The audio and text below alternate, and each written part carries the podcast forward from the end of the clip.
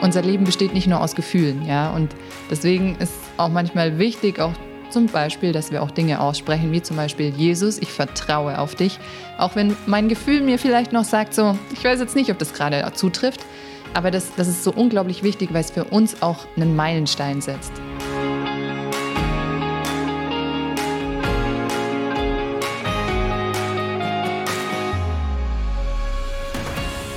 Berufen zur Liebe, der Podcast über die Theologie des Leibes.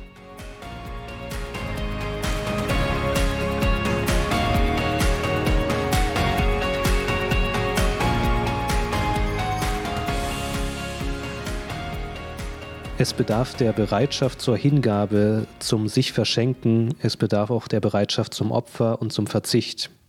Es bedarf eines großmütigen Herzens, um sagen zu können, Credo, ich glaube. Das ist ein Zitat von Johannes Paul II. und damit herzlich willkommen zu einer neuen Folge von Berufen zur Liebe, der Podcast über die Theologie des Leibes. Wir wollen heute über das Thema Leiden sprechen und dazu ist bei mir heute Johanna zu Gast aus unserem Team. Ich grüße dich. Hi. Ähm, am Anfang ist, glaube ich, der Hinweis noch wichtig, auch wenn wir über das Thema Leiden sprechen, wo jeder von uns sicher betroffen war oder ist vielleicht auch, dass es, was wir hier erzählen, kein Patentrezept ist, auch kein Zauberspruch. Wir haben sozusagen einige Tipps gehört, die wir selber gut fanden, einige Sachen auch erlebt und sprechen aus dieser Erfahrung oder auch aus dem, was wir gehört haben. Genau, vielleicht sind einfach ein paar Tipps für euch dabei. Deswegen, also, genau, einfach das mitnehmen, was, was für euch dann passt in der jeweiligen Situation. Genau, weil ich glaube, das ist auch ganz wichtig zu betonen, weil jeder von uns ist total unterschiedlich und auch jede Situation ist total einzigartig und ähm, deswegen, ja, ist nicht irgendwie auch was, was wir euch irgendwie überstülpen wollen oder, oder wie auch immer.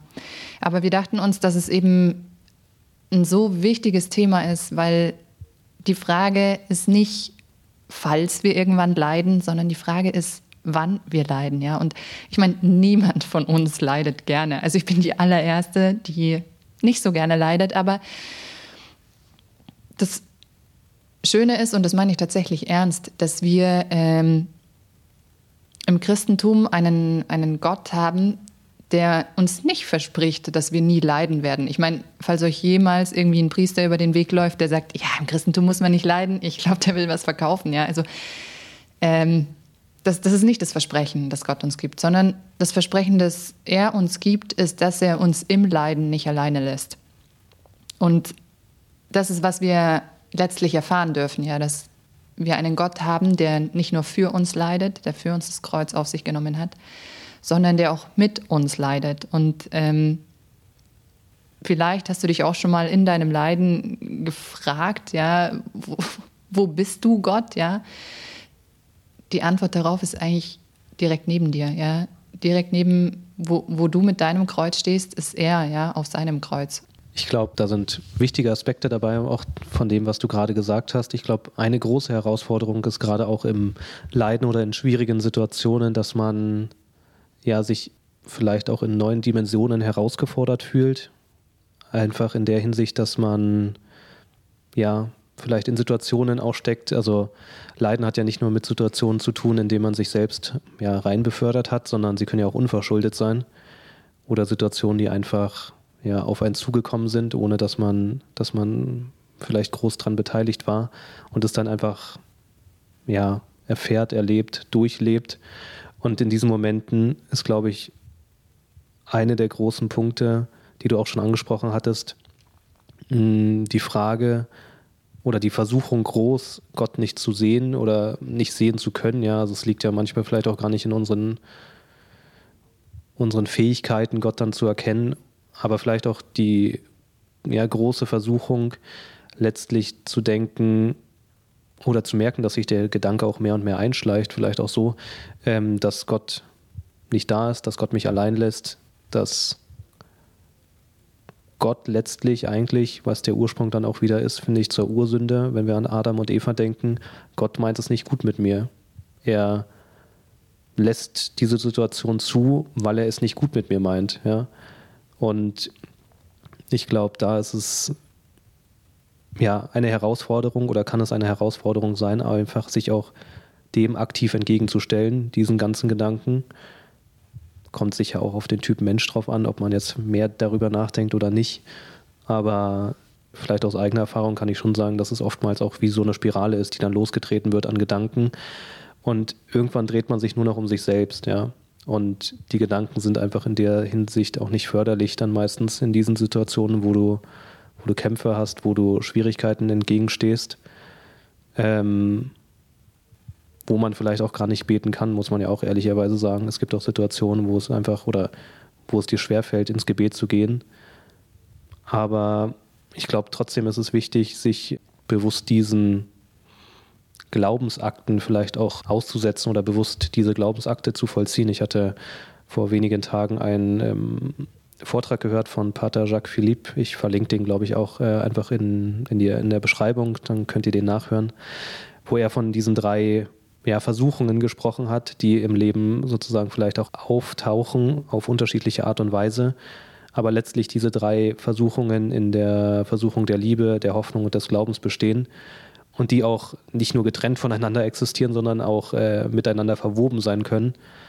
Aber ein Kern, was er gesagt hatte und was, was ich sehr gut fand und sehr tief und auch merke, dass es auch ähm, wichtig ist, einfach konkrete Schritte des Glaubens auch in diesen Situationen zu gehen, im Sinne von, ja, dass man vielleicht auch einfach ausspricht, ich gebe dir diese Situation in, der, in die Hand, Gott, ja, ich vertraue dir dieses an, dass mein Leiden ist, meine Zweifel, meine Ängste, meine Sorgen, was auch alles, ja, also wir wollen hier nicht die Leiden klein oder groß reden oder überdimensional oder aus einer Maus einen Elefant machen, aber ebenso umgekehrt auch nicht, ja. Also jeder hat seine Herausforderungen und ich glaube, es ist auch wichtig, die ins Gebet zu nehmen und auch in der Beziehung zu Gott in der Hinsicht zu wachsen. Ja, kann ich nur bestätigen. Ein paar Gedanken, die mir noch gekommen sind zu dem, was du gerade gesagt hast.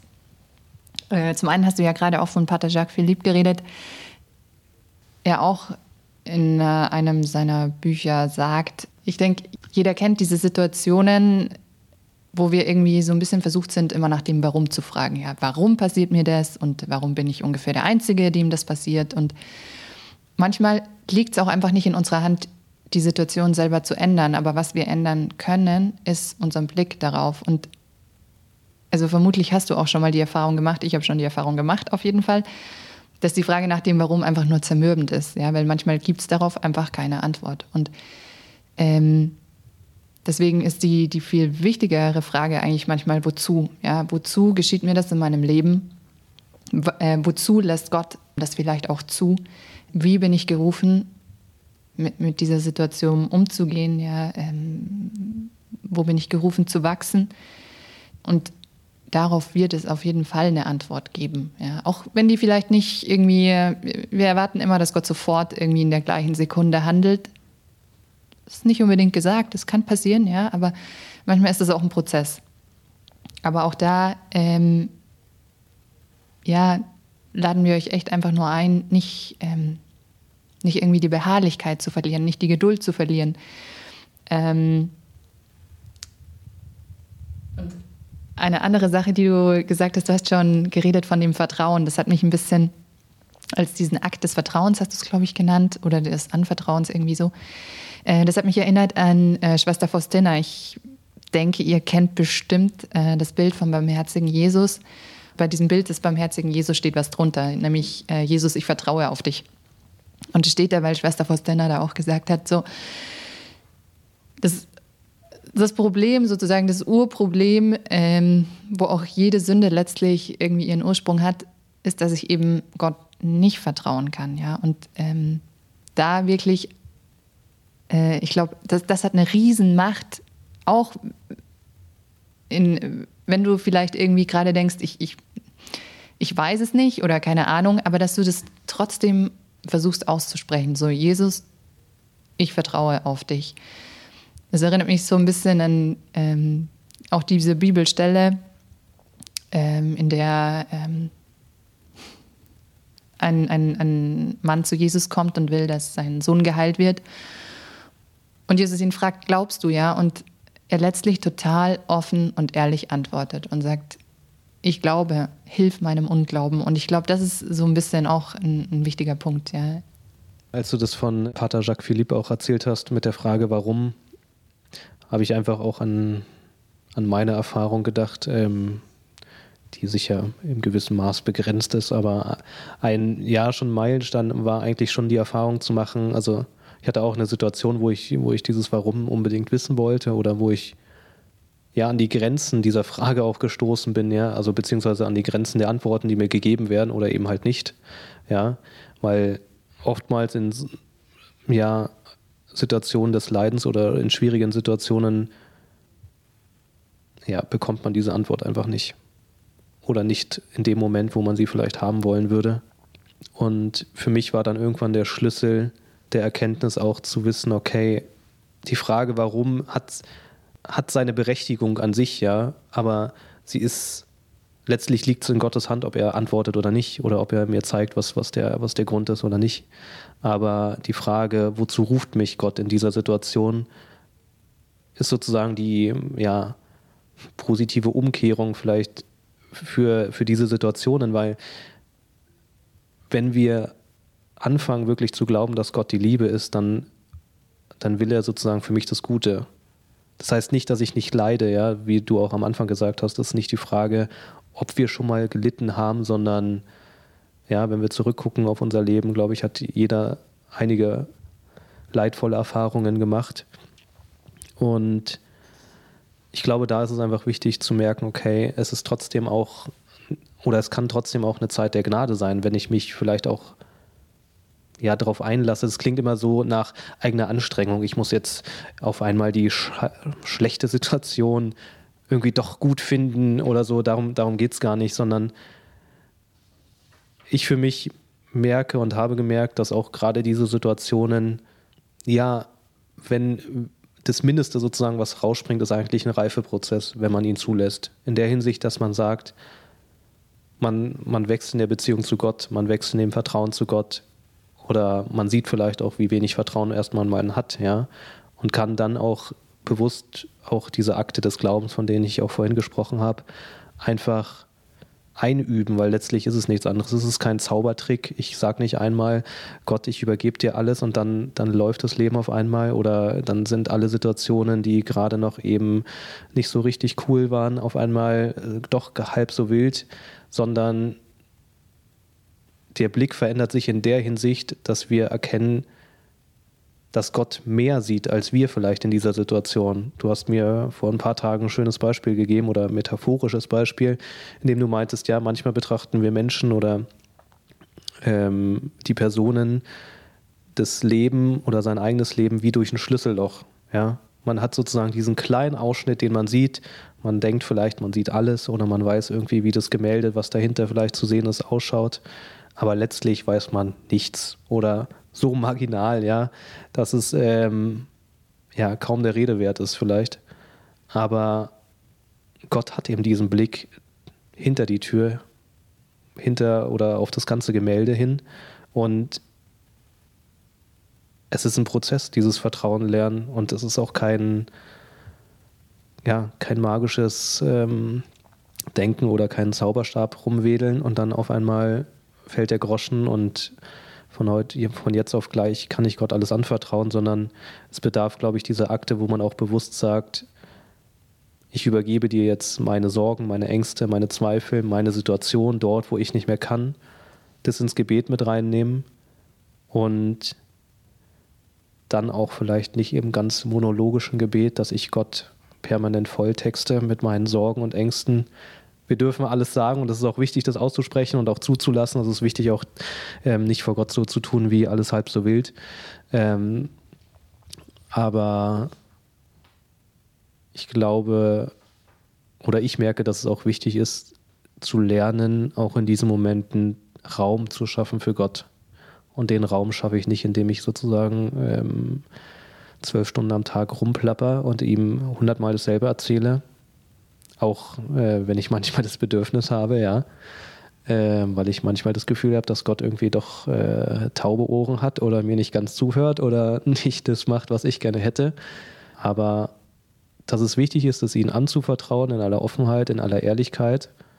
Man darf auch mit Gott streiten, man darf auch mal, ja, also auch in dieser Beziehung wachsen, aber ich glaube trotzdem für mich, oder ich merke auch äh, bei mir, dass es Prozess ist, wo man auch oder wo es mir mm, oder wo ich erkenne, dass es wichtig ist, auch Raum zu schaffen für Gott, für Gottes Antwort. Ob die jetzt sozusagen direkt ins Herz fällt und ich dann vielleicht eine innere Stimme höre oder vielleicht gar nichts fühle oder gar nichts merke oder die Bibel aufschlage, das ist, ist glaube ich, fast sekundär eigentlich. Aber ich glaube, dass einfach diese, ja, dieser Punkt, sich gegen, gegenüber Gott zu öffnen und das Herz ihm hinzuhalten, einfach ein wichtiger Akt ist. Und den, ja, den kann man, ja, den muss man sozusagen lernen, das, das Abgeben. Ich dachte mir jetzt noch so ein, so ein bisschen anderer Aspekt vielleicht, ähm, ist, dass ich glaube, jeder von uns auch so ein bisschen den Gedanken zumindest unbewusst hat. Also ich ertappe mich dabei auf jeden Fall, auf jeden Fall. Ähm, ist so ein bisschen, dass das Leiden oft sinnlos ist, ja, weil wir in der Tiefe irgendwo denken, wenn es irgendwie schwierig ist, ja, dann muss es schlecht sein und das Leiden muss man irgendwie, keine Ahnung, das Leiden ist irgendwie per se schlecht, weil es ist ja Leiden, ja, und niemand will leiden und deswegen ist der beste Weg immer einen Weg zu finden, um das Leiden sofort zu beseitigen. So, ja. Und ich meine, das ist verständlich, ja. Ähm, aber auch zum Beispiel, wenn wir auf den heiligen Paulus schauen, ähm, erzählt er uns, er redet nicht irgendwie, äh, er sagt nicht konkret, was sein Leiden ist, aber er spricht von diesem Leiden, wo er Gott irgendwie schon dreimal gebeten hat, ja, dass er das doch bitte von ihm nehmen soll. Und Gott ihm aber antwortet, hey, meine Gnade genügt dir, ja. Meine Gnade erweist sich, meine Kraft erweist sich in der Schwachheit. Und ich fand sehr schön, als ich etwas von dem heiligen Augustinus, der über das Gebet spricht, äh, gelesen habe, das ich euch nicht vorenthalten möchte. Ähm, weil er schreibt nämlich, wenn wir also Bedrängnisse erleiden, die uns gut oder schlecht tun könnten, wissen wir nicht, wie wir beten sollen. Weil sie aber schwer zu ertragen und schmerzhaft sind, weil sie unserer Natur, die schwach ist, zuwiderlaufen, beten wir wie alle Menschen darum, dass die Leiden von uns genommen werden. Zumindest aber schulden wir dem Herrn, unserem Gott, so viel Respekt, dass wir uns, wenn er uns die Leiden nicht nimmt, nicht als unbeachtet oder vernachlässigt betrachten sondern hoffen, durch das geduldige Ertragen der Leiden ein größeres Gut zu gewinnen. Denn meine Kraft kommt in der Schwachheit am besten zum Vorschein. Also ich fand es irgendwie ähm, ermutigend, ja, zum einen auch ermahnend, ja, dass, dass wir uns nicht irgendwie in eine äh, Opferrolle fallen lassen oder irgendwie in Selbstmitleid versinken, sondern eben, wie du auch gesagt hast, ja, versuchen ähm, weiter auch Gott zuzuhören, ähm, und auch nicht an der Schwachheit zu verzagen letztlich, weil oft im Leiden kommt unsere Schwachheit zum Vorschein. Weil der, der Punkt, der so ein bisschen da auch dahinter steht, könnte man unter dem Stichwort Entscheidung zusammenfassen. Äh, ich glaube, wir haben schon das ein oder andere Mal vielleicht gesagt, dass die Liebe eine Entscheidung ist, aber vor ein paar Tagen haben wir uns einen Vortrag vom Weihbischof Dominik Schwaderlapp angehört und er hat auch gesagt, zum Beispiel, auch die Vergebung ist eine Entscheidung, auch wenn meine Gefühle dann vielleicht noch so ein bisschen hinterherhumpeln und länger brauchen. Aber es ist erstmal eine Entscheidung. Ja, ich will dir vergeben. Ich will, dass das nicht mehr zwischen uns steht. Aber auch zum Beispiel die Freude ist eine Entscheidung. Ähm, das Vertrauen ist eine Entscheidung. Ja, das, ähm, auch wenn mein Leben vielleicht nicht perfekt ist oder ich denke, es passiert so viel Mist, ähm, dass ich mich aktiv dafür entscheide, weil wenn ich auch im Umkehrschluss, ja, wenn ich warte, bis ich das Gefühl habe, dass alles perfekt ist, ich weiß nicht, ob wir dann Gott irgendwann zum Beispiel noch loben könnten, ja, weil ich glaube, wir sind Meister, also ich bin Meister im Haar in der Suppe finden. Oft ist es eine aktive Entscheidung, ja, und die Gefühle, die müssen da noch nicht unbedingt mitgespielt haben, ja, also die ziehen manchmal so ein bisschen nach, ähm, aber unser Leben besteht nicht nur aus Gefühlen, ja. Und deswegen ist auch manchmal wichtig, auch zum Beispiel, dass wir auch Dinge aussprechen, wie zum Beispiel Jesus, ich vertraue auf dich. Auch wenn mein Gefühl mir vielleicht noch sagt, so, hm, ich weiß jetzt nicht, ob das gerade zutrifft. Ähm, aber das, das ist so unglaublich wichtig, weil es für uns auch einen Meilenstein setzt. Ein Aspekt, der, der bis jetzt noch nicht so ganz durchkam, aber der natürlich auch zentrale Bedeutung hat, ist, glaube ich, auch der Blick auf das Kreuz Christi. Also das Kreuz hat eine zentrale Bedeutung im Christentum, im katholischen Glauben auch. Und ich glaube, es ist wichtig zu erkennen, dass es eben nicht nur metaphorische Bedeutung für unser Leben hat, sondern dass es auch Realität wird in unserem Leben, ja. Der, der Christ ist letztlich auch dazu gerufen, dieses Leiden anzunehmen, so wie Christus es angenommen hat. Und wir sprechen oft von der bräutlichen Liebe, die sich hingibt, die fähig ist, den anderen anzunehmen oder sich hinzugeben für den anderen. Und ja, vielleicht der stärkste Ausdruck ist doch gerade auch diese, diese Liebe, die wir durch Christus am Kreuz sehen. Derjenige, der für mich leidet, derjenige, der schon allen Mist und alle, alle Leiden getragen hat für mich und der mich so sehr liebt, dass er sein Leben hingibt. Also ja, ich glaube, manchmal ist es wirklich notwendig, sich darüber auch nochmal wirklich Gedanken zu machen, beziehungsweise auch wirklich sich bewusst zu werden, dass es eben nicht nur, ja, das Christentum ist keine Ansammlung von schönen Märchen, die uns irgendwie helfen oder eine, die, die Moral von der Geschichte ist so und so und so, du sollst nicht töten, du sollst nicht, ja, das, was in den zehn Geboten vielleicht drin steht, sondern es geht um so viel mehr. Und wenn wir die Erfahrung machen, dass Gott wirklich derjenige ist, der uns liebt, der uns annimmt, werden wir auch fähig, diese Liebe selber leben zu können, ja. Aber zuerst ist es wie so ein Schwamm sozusagen. Wir müssen zuerst diese Liebe aufsaugen oder wie eine Schüssel, ja, die leer ist. Wir brauchen diese Liebe, die uns füllt, damit wir fähig werden, auch diese Liebe weiterzugeben, wenn wir überfließen von dieser Liebe, die wir erfahren durften. Und ja, vielleicht sind auch gerade diese schwierigen Situationen, die leidvollen Situationen eine herausragende Möglichkeit, diese Liebe auch anzunehmen, in Anspruch zu nehmen, die Gott für uns hat. Äh, weil du eben davon geredet hast, ja, dass wir die Erfahrung machen können, ähm, dass wir im Kreuz geliebt werden, ja, und von dieser bräutlichen Liebe, dass wir sie erfahren und davon überfließen, sozusagen, äh, dass sie in uns überfließt ähm, und dass wir so auch die Erfahrung machen können oder dürfen. Ähm, vielleicht, dass das ein oder andere Kreuz in unserem Leben auch verherrlicht wird, ja, was wir uns vielleicht auch am Anfang überhaupt nicht vorstellen können. Vielleicht auch nicht unbedingt in der Art und Weise, wie wir das in uns immer sofort, keine Ahnung, vorstellen, aber in, in irgendeiner Art und Weise sicherlich. Und das bringt auch so ein bisschen auf, den, auf einen, einen weiteren Aspekt, so ein bisschen, dass äh, Johannes Paul II. hat auch mal gesagt, ähm, paraphrasiert, äh, dass wir letztlich nicht vergeblich leiden sollen, ja, dass wir ähm, nicht unser Leiden nicht verschwenden sollen, wenn du so willst.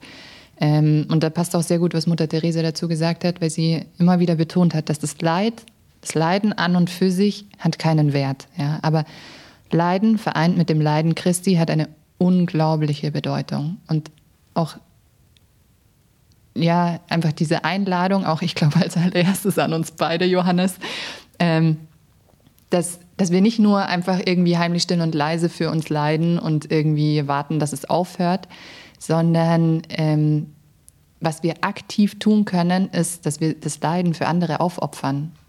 Sei es, Gott möge dich da echt inspirieren, wofür sei es, äh, ob es für die, für die Kirche ist, für eine einzelne Person, für jemanden, der krank ist, für einen Priester, ähm, für, ja, für wen auch immer. Da möge Gott wirklich jeden Einzelnen inspirieren. Ähm, zum Schluss der Folge ja, haben wir uns ein paar Tipps überlegt oder wir haben einfach vielleicht auch ein paar Gebetsanregungen oder auch äh, aus der Bibeltexte. Mir ist einfach eingefallen, dass man ja, dass der Friede vielleicht auch in diesen ganzen Situationen eine wichtige Rolle spielt. Ich lese gerade ein Buch Suche den Frieden und jage ihm nach von Pater Jacques Philippe und hm, habe jetzt erst ein paar Seiten gelesen, aber ich finde es trotzdem schon sehr beeindruckend, weil er schon in diesen paar Seiten eigentlich das auf den Punkt bringt, dass er mal sagt, dass dieser Friede, den wir im Innern haben, im Herzen haben oder den wir suchen, ja, sollten, in Anführungszeichen vielleicht, oder denen es wichtig ist zu suchen, vielleicht kann man es so besser sagen, dass der, umso mehr Frieden wir im Herzen haben, unabhängig einmal von den äußeren Umständen, von den Situationen, in denen wir uns befinden, umso mehr kann Gott auch wirken. Und dieser Friede ist auch wieder kein, kein Zaubertrick, ein Gebet und dann schwupps die Wups läuft der Friede und irgendwie alles halb so wild. Läuft davon. Sondern ist einfach, ja, auch, ich glaube auch hier wieder die Entscheidung wichtig, sich für diesen Frieden und für Gott wieder zu entscheiden, ja. Aber da kann ich euch das Buch empfehlen. Ich schreibe den Titel dann auch in die Beschreibung mit rein. Suche den Frieden und jage ihm nach. Andererseits gibt es auch, Johanna hatte vorhin schon gesagt, ähm, ja, diesen kleinen Gebetsvers von, von der Schwester Faustina. Jesus, ich vertraue auf dich. Was vielleicht auch hilft, auch für den inneren Frieden, ist äh, Maria, Königin des Friedens, bitte für uns. Und ansonsten fiel mir noch ein, dass man natürlich auch zum heiligen Josef bitten kann, der auch besonders für schwere, schwierige oder schwere Anliegen auch zur Verfügung steht, in Anführungszeichen. Da gibt es zum Beispiel auch die 30-tägige Schutzmantelandacht. Zum Beispiel ist vielleicht auch ein guter Tipp für jemand, der sie noch nie gebetet hat, ist auch eine sehr, ja, eine sehr tiefe, ein sehr tiefes Gebet, wo man sich auch wirklich den heiligen Josef anvertraut mit mit seinen Anliegen, die man hat. Ähm, natürlich gibt es dann auch, auch eine Marienweihe oder auch äh, Mariengebete, Novenen oder auch 30 oder 33-tägige Gebete für Maria, die sind auch gut. Ähm, in Augsburg gibt es auch das Bild der Knotenlöserin. Das ja, kennt man in Deutschland vielleicht nicht ganz so, aber ich habe gehört, dass es in ähm, Südamerika, glaube ich, doch sehr verbreitet sein soll. Da kennt man es offensichtlich besser wie in Deutschland selbst. Aber es ist ein sehr schönes Bild einerseits, aber ich finde auch, es gibt auch im Internet dazu zum Beispiel eine Novene oder ja, die man auch beten kann. Und Maria ist letztlich die, die die Knoten löst oder lösen kann, die wir ihr auch anvertrauen. Oder ja, auf dem Bild ist, ist Maria dargestellt mit einem Band mit Knoten und letztlich glaube ich, wissen wir alle, dass dieses Band unser Lebensweg ist, den wir Maria auch in ihre Hände geben können. Und wo wir vertrauen dürfen, dass sie auch diese Knoten, ob selbst verschuldet oder fremd verschuldet oder einfach so, die in unserem Leben auftauchen, dass sie die lösen kann. Und wir auch ihr darauf vertrauen dürfen oder ihr diese Knoten unser Leben generell auch anvertrauen dürfen, weil sie ja auch unsere Mutter sein will. Also viele Worte fassen es, glaube ich, ganz gut zusammen, wenn, wenn ich sage, du, also als Empfehlung, geh zu Maria und Josef. ähm, ansonsten,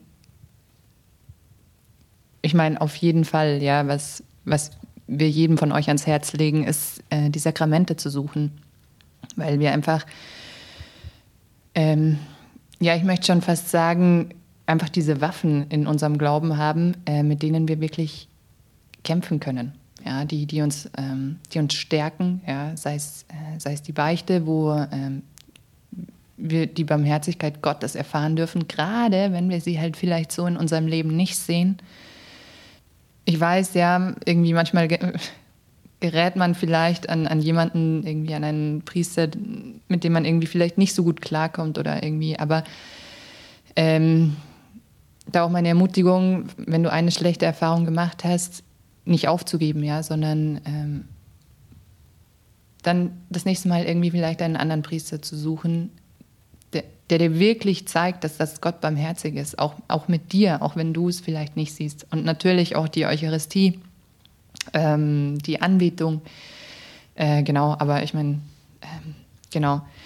Ansonsten eine, eine andere Idee, vielleicht noch, wenn es dir hilft, ähm, davon ähm,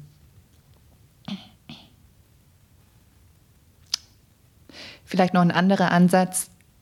In der Bibel gibt es sehr, sehr viele Psalmen zum Beispiel und wir kennen sehr viele von ähm, irgendwie als Lobespsalmen quasi irgendwie äh, Psalmen des Dankes. Aber circa ein Drittel dieser Psalmen sind auch Klagelieder. Und ich weiß nicht, wie dein Zugang zu den Psalmen ist, ob irgendwie du da gerne irgendwie irgendwas durchliest oder nicht. Aber das ist auf jeden Fall auch eine Möglichkeit, dass du zum Beispiel die gerade so ein Klagelied nimmst und da quasi so ein bisschen ich weiß nicht, drei Stufen äh, durcharbeitest. Ähm, dass du quasi dir das eine Mal, das erste Mal einfach vorstellst, oder wo du es einfach so für dich betest quasi, wo du dir, ähm, wo du es nochmal betest dann in einem zweiten Durchlauf und dir vorstellst, wie Christus das bei seiner Passion gebetet hat, gerade als er, als er verraten wurde, als er verurteilt wurde, als er äh, ausgezogen, geschlagen, ähm, gedemütigt und äh, letztlich gekreuzigt wurde, weil auch da, ich meine, auch was er am, am Kreuz sagt, das ist ein Psalm. Ja? Und in einem dritten Durch, äh, Durchgang quasi, wo du dein Gebet mit dem von Christus vereinst und ihr quasi gemeinsam zu Gott betet. Genau, und ich fand es sehr schön, äh, ich kenne einen Priester, der seine ähm, irgendeine Arbeit äh, während seines Studiums hatte über die Klagelieder geschrieben und er immer betont hat, so, wir sollen nicht murren, ja, murren sollten wir beichten, ja, weil das dann letztlich heißt zu sagen, Gott, du machst alles schlecht. Ähm, aber wir dürfen klagen, ja. Die Bibel ist voll von Klageliedern und das dürfen wir uns zu eigen machen, in dem Sinn zu Nutzen machen, in, in dem Sinn, dass wir uns nicht verstecken müssen. Dass der Ort nicht, äh, dass, dass das Gebet nicht der Ort ist, wo wir eine Maske mehr aufsetzen müssen, wie wir es schon den ganzen Tag gewohnt sind, sondern dass das Gebet wirklich der Ort ist, wo, ähm, wo du offen und ehrlich mit Gott reden kannst und ja, wo das Gebet der Ort ist, an, an dem jede Maske fallen darf. Wenn ihr mehr Informationen zur Theologie des Leibes haben wollt, dann könnt ihr einerseits auf unsere Internetseite gehen unter theologiedesleibes.de. Ihr könnt uns gerne auch folgen auf Instagram, at Theologie des Leibes. Und ansonsten teilt und liked und leitet auch diese Beiträge auf den ganz unterschiedlichen Plattformen, die wir nutzen, weiter, auch an die Leute, die vielleicht Interesse haben, an die Leute, die, wo ihr denkt, es könnte auch hilfreich sein. Ja, verbreiten wir einfach gemeinsam diese wichtige Botschaft auch der Theologie des Leibes von Papst Johannes Paul II die eine große Bedeutung für die heutige Zeit auch haben. Zum Schluss gibt es noch ein Zitat, diesmal aus der Bibel, aus dem Buch Jesaja, Kapitel 43, Vers 1. So spricht der Herr, der dich geschaffen hat und der dich gebildet hat. Fürchte dich nicht, denn ich habe dich erlöst. Ich habe dich bei deinem Namen gerufen, du bist mein. Du bist berufen zur Liebe.